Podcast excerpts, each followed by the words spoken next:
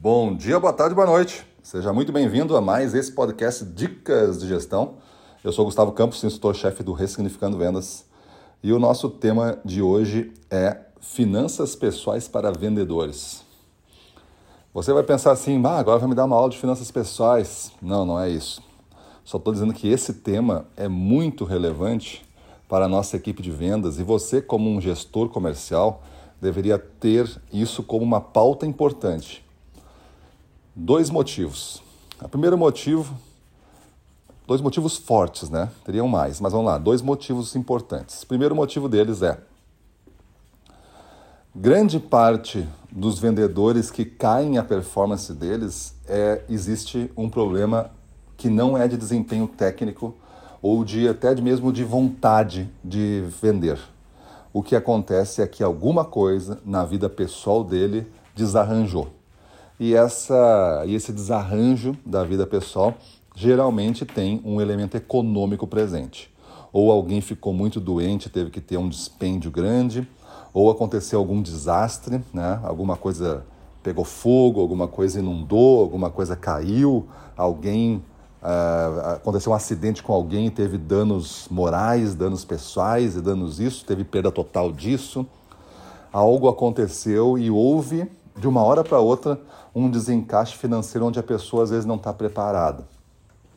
Acontece que isso abala você indiretamente na empresa porque ele não consegue performar mais com isso na cabeça, esse problema na cabeça.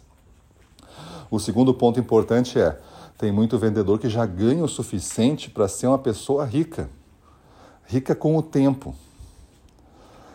E esse rica com o tempo, no lado econômico, eu estou falando, né? não na riqueza de vários sentidos da vida, mas na riqueza econômica, dinheiro mesmo, acaba não acontecendo, porque existe uma desorganização financeira, a ponto de o cara ganhar e gastar mais do que ganha, independente do que ganhe. Nunca consegue juntar nada, nunca tem um fundo de reserva para nada, nunca pode investir na frente. E isso, para um vendedor, representante comercial, por exemplo, é um verdadeiro desastre.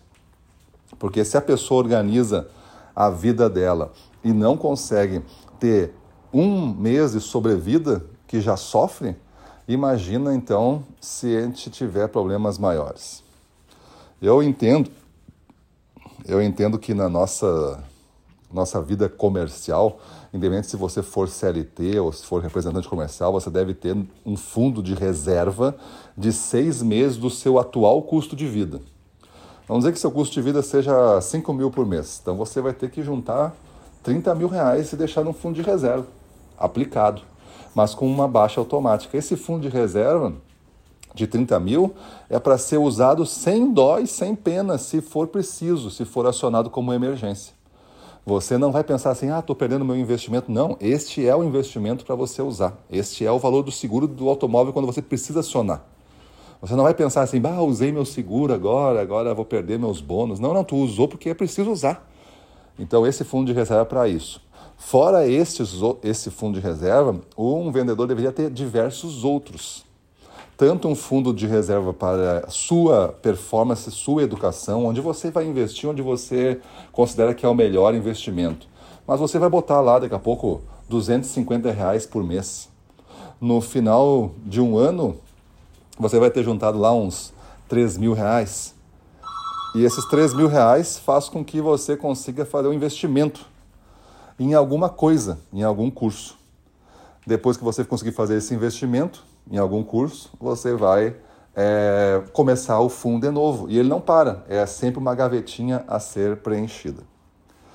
Então, pessoal, esta aula de finanças pessoais é para você entender, essa podcast aqui, para você entender que a sua missão como gestor envolve, né, envolve fazer, envolve fazer é, pautas que você ensine a sua equipe de vendas a vender e guardar parte da sua comissão em aplicações financeiras, em investimentos financeiros, a ter um orçamento familiar, a ter contas a pagar, como é que você administra isso para não pagar juros, para não pagar atrasos, como é que você gasta receitas e ganhos, a ter uma boa contabilidade, para ela não gerar uma dívida passiva depois vai ter que assumir, ter um registro correto lá no conselho de representação, se for o caso. Então, isso é uma pauta importante para você, gestor, é cuidar da sua equipe. Beleza? Então é isso aí. Você faz esse trabalho para a sua equipe? Sim ou não? Pensa aí comigo, toma a tua decisão, muda a tua vida e vamos para cima deles.